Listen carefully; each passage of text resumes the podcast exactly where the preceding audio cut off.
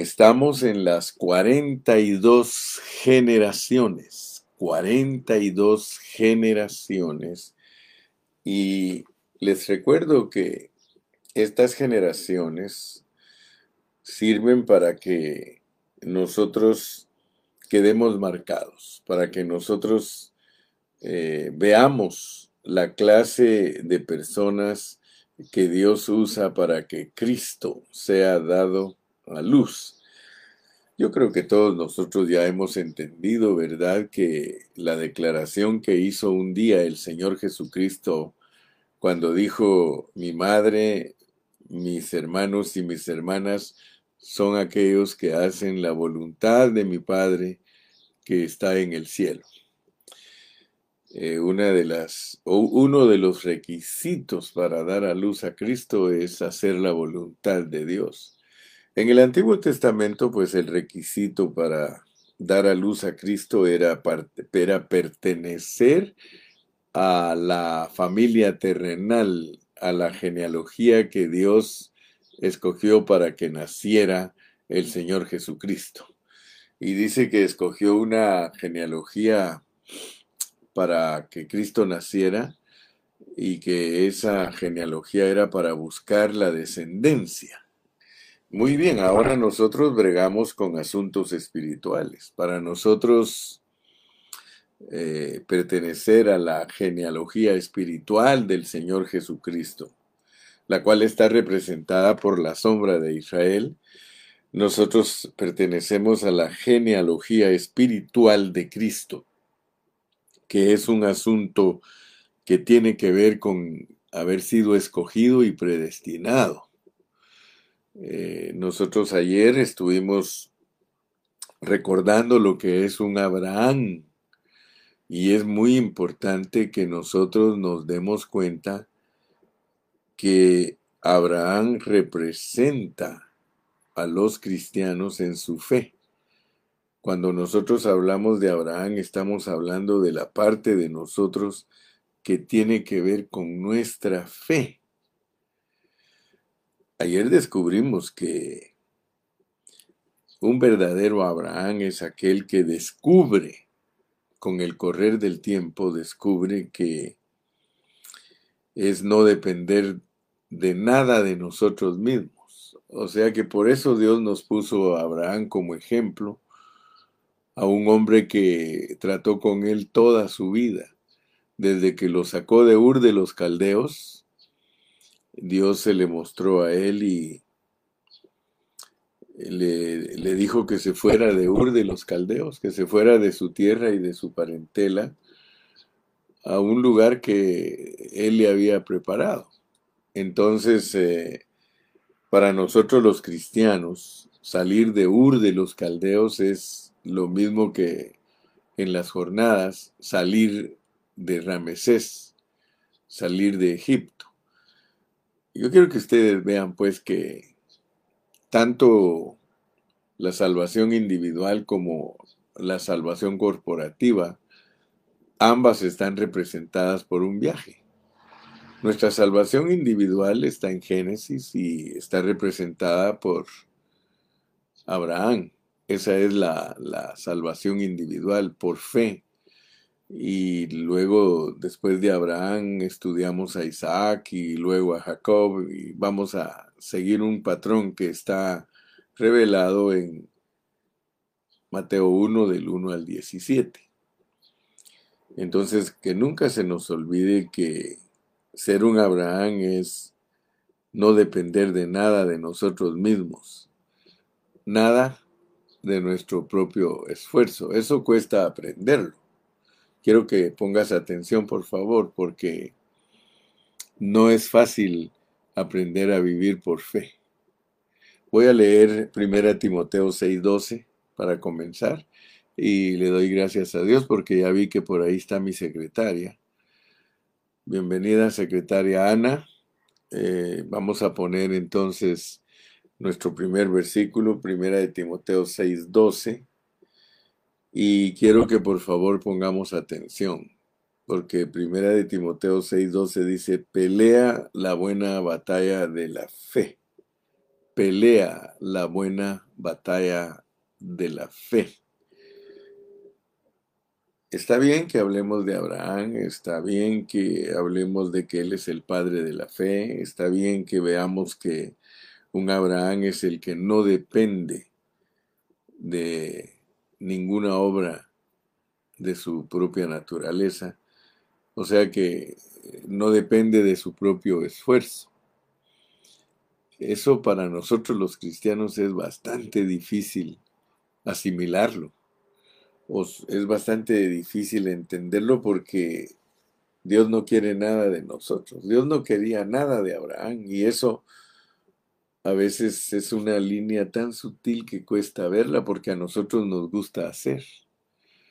O sea que si ustedes se recuerdan la parábola del hijo pródigo, eh, cuando él se fue de la casa y Dios y su padre le dio la primera parte de su herencia, él se la fue a gastar. Y dice que estando él dándole de comer a los cerdos, dándole algarrobas a los cerdos, dijo, en la casa de mi padre, dijo, hay jornaleros que están mejor que yo.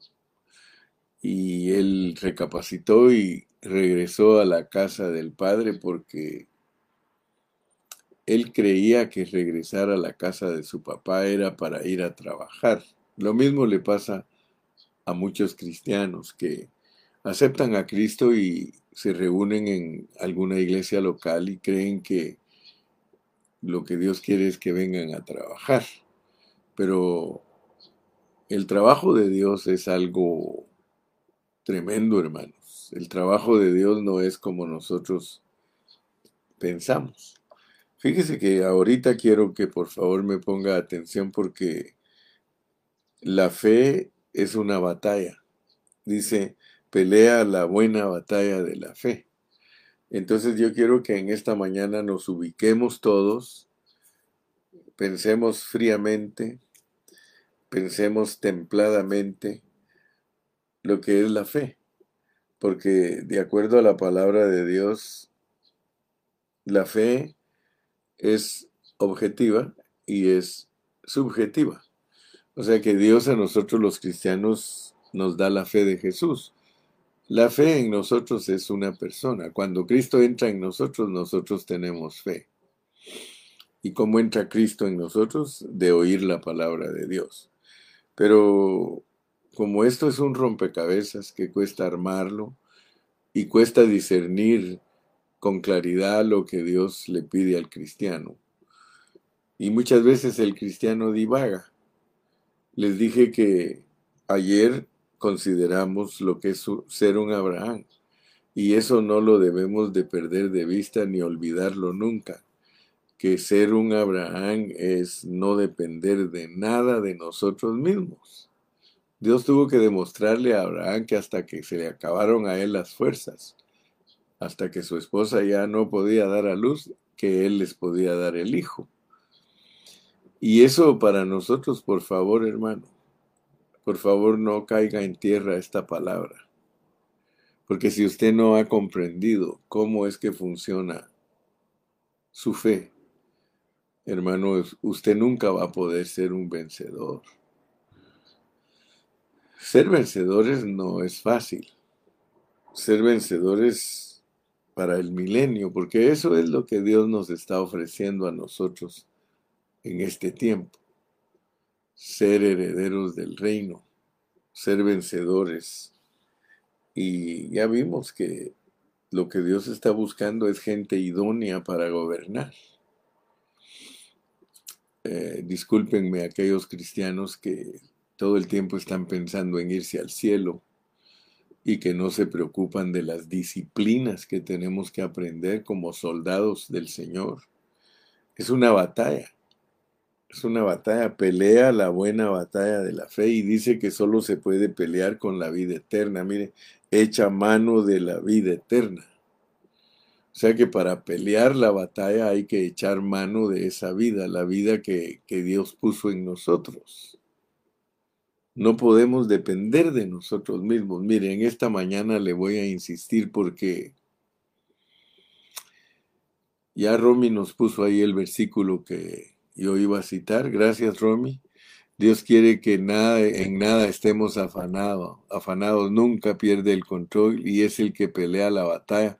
Solo creamos en el que Dios ha enviado. Ese es el obrar de Dios. Gracias, Romy, porque estás en el mismo canal que estoy yo. Ahora la pregunta es, Romy, tú y yo, tú y yo, los dos, verdaderamente estamos peleando la batalla de la fe. Verdaderamente hemos comprendido lo que es echar mano de la vida eterna para ser Abrahames. Abraham tuvo que aprender, pero nosotros estaremos aprendiendo. Brian, ¿estás tú aprendiendo? Lalito, verdaderamente estamos aprendiendo a vivir. Fíjate, a vivir una vida de fe. Porque resulta que una, de una vida de fe es pelear una batalla. Algunos cristianos creen que están viviendo por fe y no pelean nada. No pelean. No están peleando nada, nada, nada. Ellos están tranquilos, reposados. Ellos no, no pelean, hermano. Esto es pelear. Todos los días desde que nosotros despertamos tenemos que estar conscientes que Dios nos puso aquí en una batalla. Mire, si no nos hubiera puesto aquí en esta tierra para pelear una batalla, nosotros no, no tendríamos carne, pero nosotros somos carne caída. Por eso es que todos los días, todos, todos, todos los días, hermano, tenemos que pelear la batalla. Pelea la buena batalla de la fe Echa mano de la vida eterna, a la cual asimismo fuiste llamado. Fíjate, ahí está hablando del llamado, lo que hablamos de Abraham. Abraham es un llamado. Tú eres un llamado porque a los que antes conoció, a estos también predestinó y a los que predestinó, a estos también llamó. Ya también Anita o Juan Cardona nos puso porque en él la justicia de Dios se revela por fe y para fe, como está escrito, pero el justo vivirá por la fe. Pero la pregunta es, querido, querida hermana Juanita Cardona, la pregunta es, ¿estamos viviendo nosotros realmente por fe? Porque puede ser que estemos distraídos. La fe es algo que hay que pelear todos los días. El que quiere venir en pos de mí, dijo el Señor Jesucristo, niéguese a sí mismo. Tome su cruz cada día. O sea que la carne hay que crucificarla todos los días, hermano. Usted tiene que confesarlo. Usted tiene que decir, este es un día ideal para crucificar la carne, desde que se despierta. Porque la carne nos va a querer ocupar durante las 12 horas que vamos a estar despiertos. Y aún las horas que estamos dormidos. La carne eh, va a querer aprovechar. La carne es deseos engañosos que tenemos nosotros no solo en nuestra propia carnita, carnita, sino en nuestros pensamientos. Porque la Biblia describe como carne la carne, el cuerpo físico, pero también la manera de pensar. Entonces, por favor, mi primer punto en esta mañana, antes de cerrar lo que es un Abraham, porque vamos a entrar a, a otro puntito, lo que es ser un Isaac, Hoy vamos a ocuparnos en lo que es un Isaac, pero no podemos cerrar el pensamiento de lo que es un Abraham, porque Abraham engendró a Isaac. Fíjese que aparentemente no hemos avanzado porque estamos todavía en el versículo de Mateo capítulo 1, donde dice Abraham engendró a Isaac. En el versículo 2, Abraham engendró a Isaac. Entonces, mi carga es que usted alcance a ver que nadie puede engendrar a Isaac si no es un Abraham. Y nosotros para entender lo que es ser un Abraham, vuelvo e insisto, es un hombre que no depende de nada de sí mismo, no depende de su propio esfuerzo. Y eso es difícil practicarlo, no depender de nuestro propio esfuerzo. Entonces aquí caemos en un punto muy importante y es como un comentario que puse hace poco. Asegúrate que lo que estás haciendo es Cristo haciéndolo a través de ti. Asegúrate que lo que estás haciendo es Cristo haciéndolo a través de ti. Y todo lo que hagáis, sea de palabra o de hecho, hacedlo en el nombre del Señor Jesucristo, lo cual significa que Cristo lo haga a través de nosotros. Dice mi hermana Olguita, ayúdanos Señor a andar en obediencia, andar en tu voluntad. Sí, hermano, eso requiere mucha diligencia, mucha diligencia, porque los pensamientos de nosotros siempre se están yendo a lo que es la carne. Y yo le doy gracias a Dios que Dios nos ha mostrado a todos nosotros los del Ministerio Pan de Vida, que Dios nos estructuró en estos cuerpos caídos. O sea, recuérdate, hemos estudiado la preexistencia y todo lo que pasó en la vida del Espíritu, pero ahora tenemos que entender que al venir a este escenario, al aparecer nosotros aquí en Egipto, ya encarnados, porque somos espíritus y eso es muy importante entenderlo. Nosotros venimos dañados de nuestro espíritu, por eso nos tienen que poner en un cuerpo dañado un cuerpo de carne caído, porque es para pelear una batalla. Así lo diseñó Dios, tú tienes que ganar las batallas contra tu carne. Por eso alguien dijo una vez, el, el, enemigo más grande que nosotros tenemos es nosotros mismos. Alguien dijo también que nosotros somos un muerto cargando otro muerto. Pero gracias a Dios que Dios nos dio vida en medio de esa caminata de un muerto llevando otro muerto. estábamos muertos en nuestro espíritu, pero Dios puso vida en nuestro espíritu. Ahora somos gente que tiene vida en su espíritu, llevando a un muerto en la carne. Eh, por favor, hermano, pídele a Dios que te abra tu entendimiento, porque si no logras entender que nosotros tenemos que ser renovados de nuestra mente, porque nuestra mente nos traiciona. Nosotros estamos en un cuerpo caído. Y como dice 2 de Corintios 10, pues aunque andamos en la carne, no militamos según la carne. Bueno, eso es lo que dice el versículo. Eso es objetivo. Eso es objetivo, se debe devolver en nosotros subjetivo. El problema que tenemos nosotros es que nosotros como cristianos muchas veces solo andamos con doctrina, que es entender todo lo objetivo. Mi carga es mi carga es que nosotros nos pasemos de lo objetivo, es decir, de la doctrina, a la experiencia. La experiencia es la objetividad.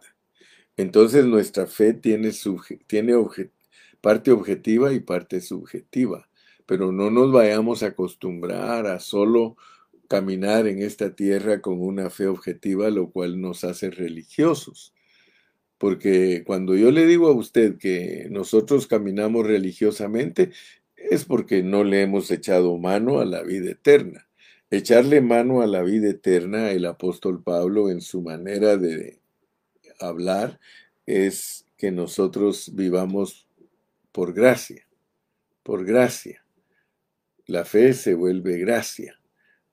Por fe, vivir por fe es vivir por gracia. O sea, dejar que el Señor haga las cosas. Dice, pelea la buena batalla de la fe, echa mano de la vida eterna, a la cual asimismo fuiste llamado, habiendo hecho la buena profesión, delante de muchos testigos. Muy bien. Entonces, el primer punto para cerrar lo que es un Abraham es no depender de nosotros mismos, vivir por fe, sabiendo que cuando nosotros aprendemos a crucificar nuestra carne, nuestra carne está siendo aniquilada poquito a poco. Haced morir pues, haced morir pues. De la única manera que se va a morir totalmente nuestra carne es aprendiendo a vivir crucificados. Yo no sé cuánto tiempo le tomó a Abraham verdaderamente, pero cuando lleguemos a la vida de Jacob, porque después de Isaac, Isaac engendra a Jacob y Dios usa la, vida de esas tres personas para mostrarnos a nosotros una salvación tan grande. Usa a Abraham para enseñarnos a vivir por fe. Usa a Isaac como resultado de vivir por fe.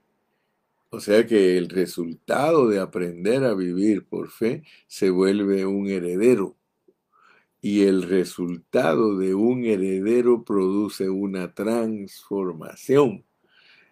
Y el resultado de una transformación produce un vencedor, a un José.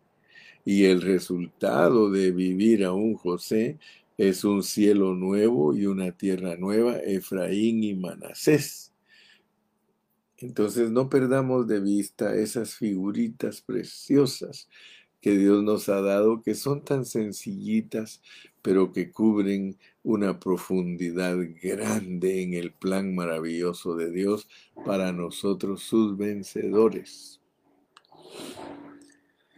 Podemos leer también en Romanos 8:36. Leamos Romanos 8:36, porque Romanos 8 nos explica ¿Cómo es que puede venir a nosotros la gloria de Dios? ¿Cómo puede Dios hacernos gloriosos? ¿Cómo puede Dios volvernos su expresión? 8.36 dice, como está escrito, por causa de ti somos muertos todo el tiempo, somos contados como ovejas de matadero. Fíjese pues. Nosotros podemos producir un Isaac. Claro que sí. Tenemos la capacidad. Por causa de que Cristo está en nosotros en estos cuerpos caídos. Pero para que se produzca el Isaac, nosotros tenemos que morirnos todo el tiempo. Morirnos todo el tiempo. Cristo es nuestro ejemplo. O sea, ¿cómo hizo Cristo para ser vencedor? Él tiene la fórmula en Isaías 53.7. En Isaías 53.7 Él tiene la fórmula para que nosotros podamos ser sus vencedores.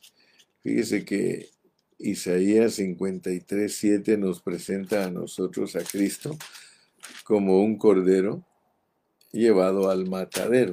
Y quiero que pongamos atención a ese asunto porque Dios nos quiere llevar a nosotros a ese punto. Tú tienes que llegar al punto de que estás listo para estar, ser presentado en el matadero. Isaías 53.7, mira cómo dice pues, angustiado, angustiado, angustiado él afligido. No abrió su boca.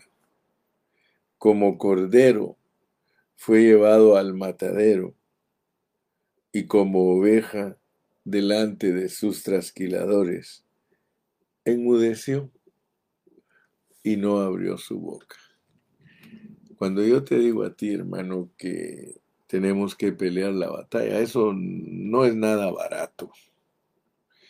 Eso no es nada bajito, hermano. Pelear la buena batalla de la fe, echando mano de la vida eterna, hermano, eso es elevadísimo. Y eso está dado solo para los Abrahanes que quieren ser Isaacs. Para los Abrahanes que quieren ser Isaacs.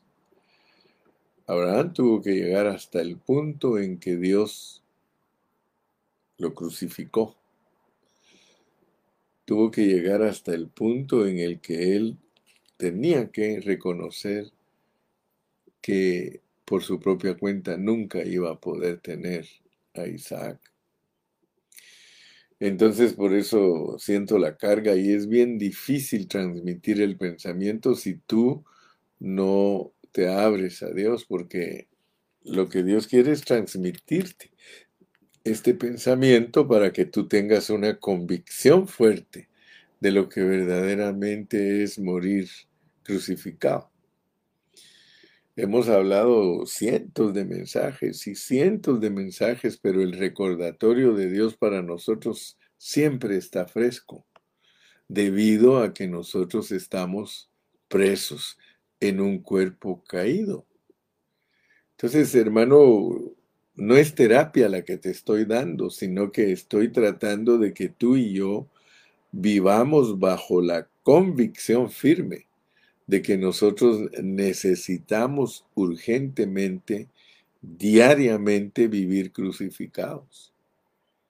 Esa es una vida de negación, es una vida de negación total, hermano. Lo que Dios te está pidiendo hoy, 14 de noviembre del año 2023, lo que Dios te está pidiendo es que vivas crucificado.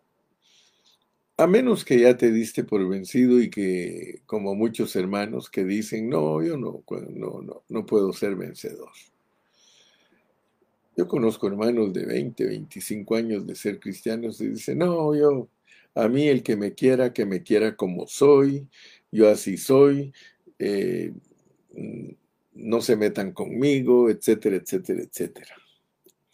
Pero esa es una vida de conformismo, esa es una vida que no, ha descubierto que tenemos que agradar a Dios si, si queremos ser los vencedores del milenio.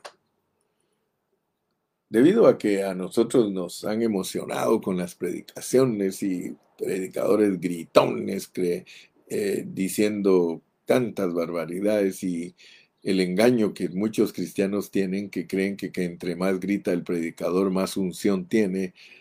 Hermano, no se trata de gritar, no se trata de romperle los oídos a los hermanos, no se trata de alborotarles la cabeza y tirarlos al piso, no, hermano. Esto se trata de una vida de obediencia, de una vida crucificada. Esto se trata de, una vida que entiende, mire lo que dice, angustiados, angustiados, hermano. Yo te pregunto a ti, ¿cuánto tiempo vives tú angustiado? Si tú lees en Judas, tú vas a darte cuenta que ahí están los ángeles caídos. En Pedro, primero de Pedro, segundo de Pedro, Judas, ahí encuentras las artimañas de Satanás y por qué Dios tiene presos a esos ángeles que no guardaron su dignidad, etcétera, etcétera. Pero quiero decirte que hay ángeles que están sueltos, que van a estar estorbándote a ti. O sea que fuera de ti hay potestades que están contra ti, Satanás y sus ejércitos, sus principados, y en ti está tu carne. Entonces nosotros tenemos una pelea bien fuerte y por eso nos mandan a que peleemos la buena batalla de la fe, que solo se puede ganar echándole mano a la vida eterna.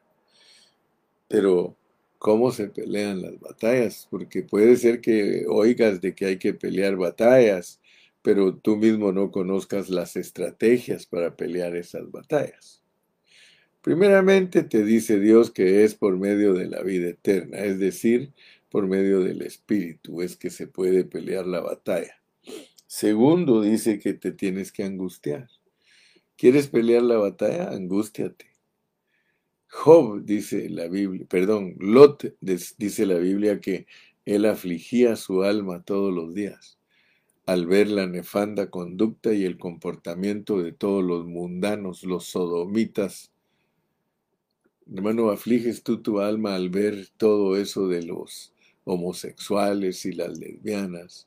Afliges tu alma cuando ves que eh, personas matan a niños en las escuelas.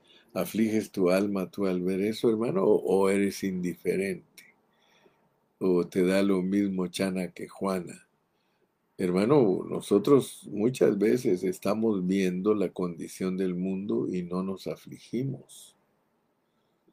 Y nosotros, claramente dice la Biblia que Dios nos puso aquí en esta tierra para afligirnos. En el mundo tendréis aflicción. Ciertamente, hermano, tenemos la victoria de la vida eterna, pero eso no quiere decir que somos de palo o que somos de hierro a nosotros nos debe de afligir la condición. Es más, mire, hay situaciones en nuestras congregaciones que deben de afligirnos. No las debemos de aceptar como normales, hermano. Hace poquito yo estaba predicando, recuérdate, acerca de que si Israel está en guerra, la iglesia está en guerra. Ahorita Israel está viendo cómo le entregan esos rehenes que creen que están ahí en los túneles. Creen que están ahí. Y Israel, e Israel está peleando para ver cómo hace que salgan esos terroristas para que entreguen a la gente inocente que tienen presa. Para mí eso representa algo en la vida del espíritu. En la vida del espíritu, el enemigo que es Satanás con sus terroristas, que es eh, todos los demonios y todos los principados, tienen presos a muchos de nuestros familiares, que no los han dejado que ellos vean lo que es la vida eterna, que no puedan ver lo que es tener a Cristo en el corazón. Entonces nosotros, ¿cómo peleamos esas batallas? Por medio de la oración. Nosotros tenemos que ser los que estamos peleando en oración por todos esos presos que nos tiene Satanás. Entonces sí hay que pelear la batalla, pero la batalla se pelea angustiado y afligido. El Señor Jesucristo fue angustiado y afligido. Dice que no abrió su boca. Como cordero fue llevado al matadero y como oveja delante de sus tranquiladores enmudeció y no abrió su boca. Por cárcel y por juicio fue quitado. ¿Y su generación quién la contará? Porque fue cortado de la tierra de los vivientes y por la rebelión del pueblo fue, fue herido. Si nosotros captamos lo que es vivir la vida de Cristo, entonces y solo entonces nosotros estaremos peleando la batalla de la fe viviendo crucificados. Cristo se dejó crucificar para lograr algo que Dios en la vida del Espíritu quiere lograr. Nosotros no logramos nada, Dios no logra nada si estamos discutiendo, si estamos peleando con los hijos, si estamos peleando con la esposa, si estamos peleando con el patrón, si estamos ocupados en las cosas de este mundo. Nosotros descuidamos nuestra batalla. Nuestra batalla es vivir afligidos, nuestra batalla es vivir angustiados de ver la maldad, la maldad la ha puesto Dios para que nosotros nos aflijamos, no para que nos acostumbremos. Muchos cristianos ya están acostumbrados, hermano. Matan a fulano, ah, uno más. Sí, como me recuerdo que un hermano americano en Cristo que se llama Bab, él es plomero y él eh, lo mandan a arreglar eh, todo lo que es la plomería de las casas de un señor que renta y yo rento una de esas casas. Y él cuando se pone a platicar conmigo me dice, mira, mira José, eh, el mundo de hoy está tan dañado que a muchos de nosotros ya nos alcanzó ese daño y, no nos hemos dado ni cuenta, dice.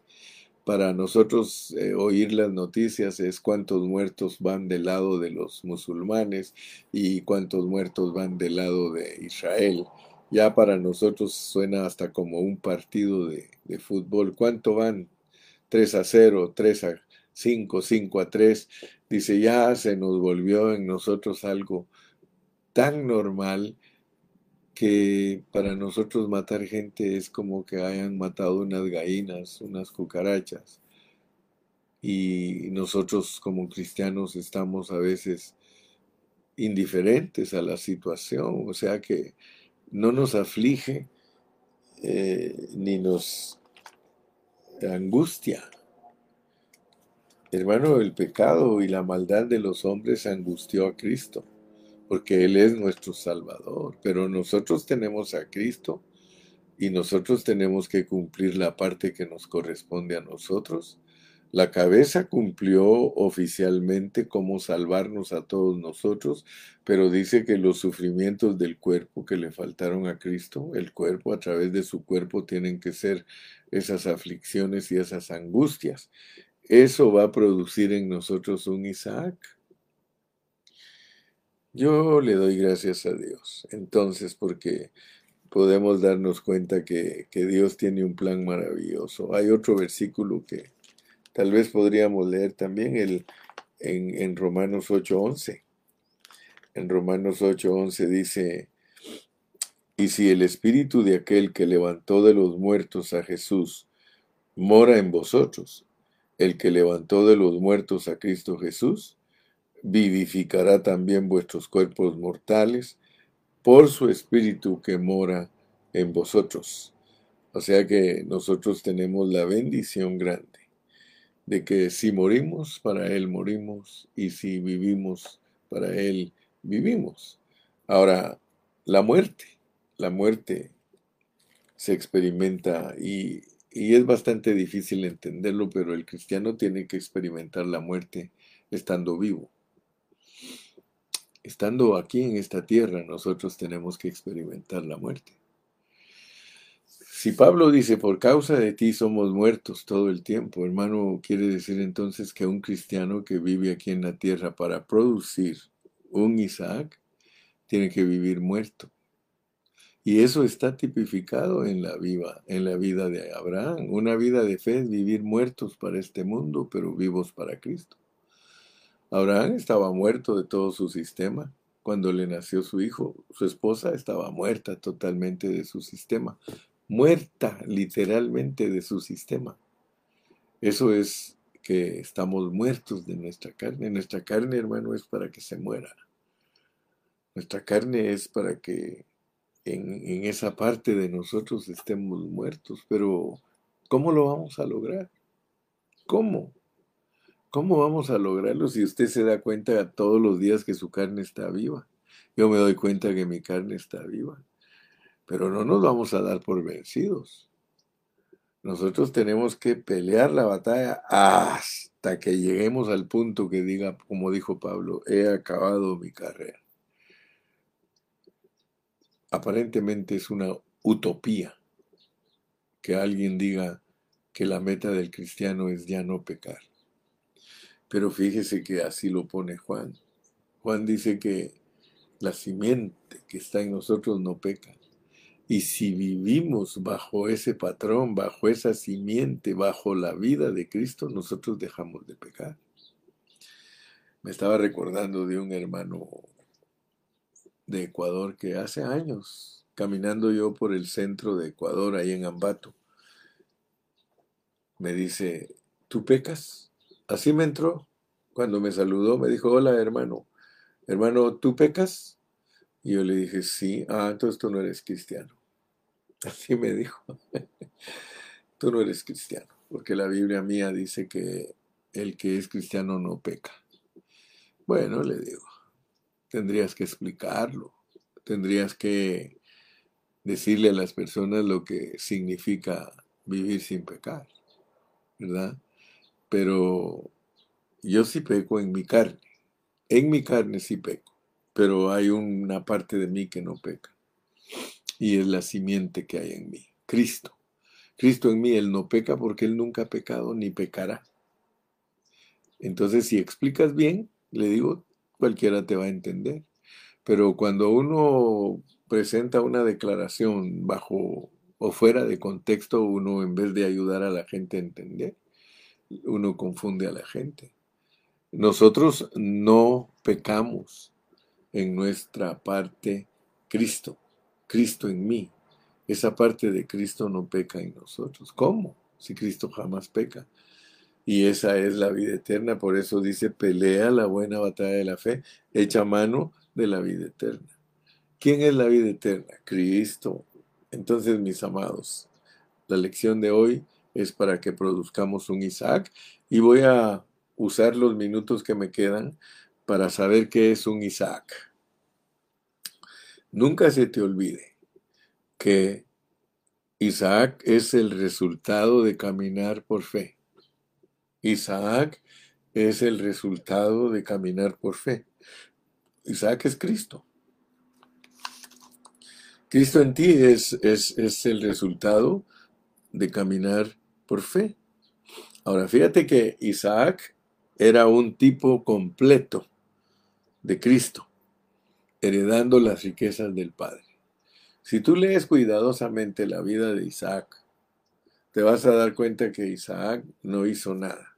Isaac era alguien que descansaba. Aún su esposa se la tuvieron que ir a buscar. Entonces, ponga atención, ponga atención porque eh, Isaac era un tipo completo de Cristo, heredando todas las riquezas del Padre. O sea que, ¿qué es un Isaac? Es el resultado de vivir por fe. Y el resultado de vivir por fe es que tú descansas. Es que experimentas a Dios sin ningún esfuerzo. Escúchalo bien. Porque muchos no están viviendo la vida de Cristo. Muchos están tratando, están esforzándose, pero siempre lo están haciendo en su propia carne, es por su propia cuenta, por sí mismos. No han entendido lo que es ser un Abraham. Ser un Isaac es caminar totalmente por fe, no viviendo por sus propios esfuerzos. Es descansar. O sea que no por nuestro obrar o nuestro esfuerzo, sino solamente por confiar en Él. Confiar totalmente en Dios, eso es ser Isaac. Confiar totalmente en Dios, porque ya ahí cambiaste de grado. Ya dejaste de ser el Abraham que pelea sus batallas por su propia cuenta. Y ahora ya el, el, Isaac fue producido porque Abraham aprendió totalmente a no depender de su obrar. Abraham ahora produce un Isaac, vive bajo descanso. O sea que nuestro confiar total en Dios dará como resultado un Isaac. Solo Isaac es el elemento real de la generación de Cristo. Fíjate pues, ahora ya vas a tener un elemento. Ahora que ya aprendiste a vivir por fe, te, te agregan un elemento porque vas para las 42 generaciones que producen a Cristo. Porque no todos los hijos de Abraham en la carne son los verdaderos hijos de Dios. Solo en Isaac tendrá Dios sus hijos. Solo en Isaac. Vamos a leer Romanos capítulo 9. Romanos 9 y vamos a leer los versículos 7 y 8. Romanos 9, versículos 7 y 8 dice, ni por ser descendientes, perdón, el 9, porque la palabra de la promesa es esta, por este tiempo vendré y Sara tendrá un hijo. No, perdón, hermano. 9, 7 y 8. 9, 7 y 8 ni por ser descendientes de Abraham son todos hijos, sino en Isaac te será llamada descendencia. Hablando profundamente, entendiendo profundamente, no todos los cristianos son hijos de Abraham. Mire, ni por ser descendientes de Abraham son todos hijos. Está hablando de la carne, pues. No todos los judíos del Medio Oriente, por ser descendientes de Abraham, son hijos, sino que hay que producir un Isaac, porque allí en Isaac es que Dios le llama descendencia. Entonces está bonito ser hijos de Abraham, hermano. Está bonito porque por la fe somos hijos de Abraham. Lo que Dios está diciendo que no logró Israel ser verdaderos hijos de Abraham era, era que ellos adquirieran fe. Pero para producir el Isaac que se requiere para continuar agradando a Dios, dice que no los que son hijos según la carne son los hijos de Dios, sino que los que son hijos según la promesa son contados como descendientes. Entonces quiere decir que, que en Abraham solo se pone la base. En Abraham está la base para ser judío físicamente y está la base para ser judío espiritual. Pero ahí no termina el asunto. Si, si Dios solo quisiera que fuéramos eh, objetivamente judíos espirituales, nosotros solo tendríamos que creer en Cristo y solo tener una fe objetiva, pero el propósito va más allá, o sea que no nos vayamos a quedar eh, estancados en una estación cuando Dios nos quiere meter a otra. Dios no quiere que nos quedemos en Abraham. Quedarse en Abraham, hermano, es apenas comenzar eh, la primera jornada que es salir de Egipto. En Abraham salimos de Ur de los Caldeos, pero en Isaac entramos a una etapa diferente en, una, eh, en la etapa de, descanso verdadero, porque ya no obramos nosotros. ¿Por qué? Porque al no obrar nosotros, que fue el final de la vida de Abraham, nosotros producimos el verdadero descanso, que es disfrutar a Cristo con todas sus riquezas. Entonces, por eso es que Dios considera a Isaac como hijo único de Abraham. No hay otra manera de demostrar que uno es hijo de Abraham, porque después de ser Abrahames hay que demostrar que somos hijos de Abraham. Y podemos leer en Génesis 21.10. Génesis 21.10 también nos da eh, claves para entender que somos hijos de Abraham. Mira, 21.10 dice, por tanto dijo Abraham, por tanto dijo Abraham, echa a esta sierva y a su hijo, porque el hijo de esta sierva no ha de heredar con Isaac mi hijo. Ese versículo 10 nos pone claramente, hermano, que el único que hereda la promesa concerniente a Cristo es Isaac. Y leamos aún más en el versículo 26, perdón, en el capítulo 26, versículos 3 y 4. Habita como forastero en esta tierra, y estaré contigo y te bendeciré, porque a ti y a tu descendencia daré todas estas tierras, y confirmaré el juramento que hice a Abraham tu padre. Multiplicaré tu descendencia como las estrellas del cielo, y daré tu descendencia y daré a tu descendencia todas estas tierras, y todas las naciones de la tierra serán benditas en tu simiente. O sea, hermano, que aquí podemos ver pues que a través de Isaac se nos muestra la herencia, la herencia. O sea que en Abraham nosotros producimos Isaac. Pero en Isaac recibimos la herencia. Fíjese que en Abraham no tenemos la herencia. En Abraham solo se nos dice que aprendió al fin pues a vivir por fe. Y eso produce al Isaac y por eso le doy gracias a Dios que aunque ahorita nosotros, porque ese es el punto importante de entender de esta lección, para saber qué es un Isaac. Aunque somos del linaje de Abraham hoy, podría ser que estemos caminando de la manera de Israel, de Ismael. O estamos verdaderamente caminando en la manera de Isaac. Porque la manera de Isaac, hermanos, es herederos, descansando, no haciendo nada. Porque eso era lo que Dios quería del papá. En la fe de Abraham, Dios quería que él aprendiera a vivir sin hacer nada él. Todo lo iba a hacer Dios. Ahora nos pasa a Isaac a que entendamos pues que es solo disfrutar a Dios.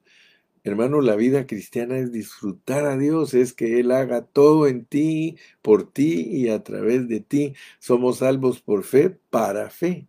Por fe, para fe. Somos salvos por creer, para vivir en ese creer. Si vivimos por el Espíritu, que el Espíritu nos dio vida, andemos también por el Espíritu. Y por eso Pablo insiste a los Gálatas, no Gálatas, Gálatas insensatos, no, no, no, no, no. Vivan por fe, no vivan de acuerdo a la carne. Vivan por fe. Ellos querían obrar, ellos querían volver a la ley y nosotros siempre estamos queriendo volver a la carne. Entonces que Dios nos ayude yo sé que Dios nos va a hacer vencedores, hermano, porque si Dios nos está declarando todas estas cosas tan preciosas y tan maravillosas es porque nos está tomando en cuenta para quitarnos todas esas cosas que nos impiden vivir la vida de fe y por fe. Acuérdate, hasta hoy solo hemos aprendido a ser Abrahames e Isaacs. Es todo lo que he declarado. Nos toca entrar a Jacob. Si Dios quiere, mañana entramos a Jacob. Pero no se te olvide que esas tres personas, Abraham, Isaac y Jacob, Abraham, Isaac y Jacob, en realidad no son tres personas separadas. Lo mismo que Dios en su triunidad, Él no es separado, están juntas. Esas tres personas, Abraham, Isaac y Jacob, nos sirven a nosotros para entender nuestra experiencia completa de lo que es ser una persona escogida, predestinada y llamada. Que el Señor te continúe bendiciendo y continuamos mañana si Él nos permite.